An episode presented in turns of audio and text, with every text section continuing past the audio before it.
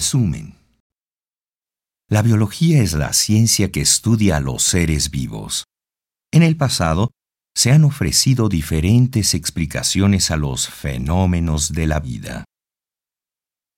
Una de las primeras la dieron los vitalistas, quienes sostenían que los seres vivos poseían una fuerza vital que los hacía esencialmente distintos a los no vivos. Los mecanicistas, en cambio, pensaban que los organismos eran algo especial, pero no distinto de la materia inanimada, por lo que plantearon que funcionaban como una máquina. En la actualidad la biología no trata de explicar qué es la vida, sino las propiedades de los seres vivos.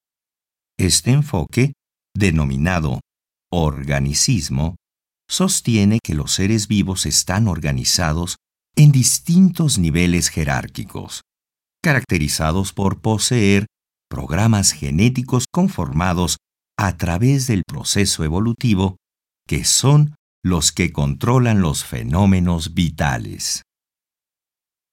Los seres vivos presentan las siguientes características. Primera, están compuestos por materia orgánica basada principalmente en átomos de carbono, hidrógeno, oxígeno, nitrógeno, azufre, fósforo, etc. Y presentan procesos comunes a todas las formas de vida. Segundo, están conformados por células y su funcionamiento está basado en una bioquímica común. Tercero, conforman sistemas ordenados jerárquicamente con un gran número de propiedades emergentes que no se encuentran en la materia inanimada. Cuarto, sus actividades están gobernadas por programas genéticos que contienen información adquirida a lo largo del tiempo.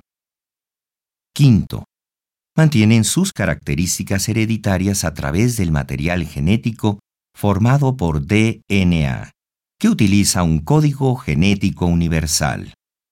Sexto, poseen un genotipo que constituye el total de la información genética de un individuo y un fenotipo que se refiere a la totalidad de características que presenta, resultado de la interacción del genotipo con el ambiente.